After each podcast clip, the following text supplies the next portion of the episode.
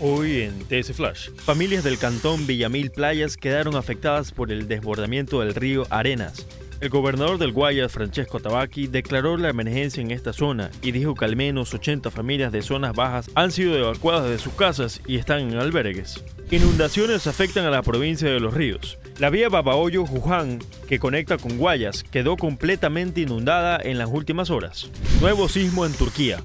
Hay decenas de heridos y edificios caídos. Al menos una persona murió y varias decenas resultaron heridas este lunes tras un temblor de magnitud 5.6 en el este de Turquía. Así lo informó la agencia pública turca de gestión de catástrofes. Para más información no olvide visitar tctelevisión.com o nuestras redes sociales arroba tctelevisión. Soy Fabricio Pareja y esto fue TC Flash.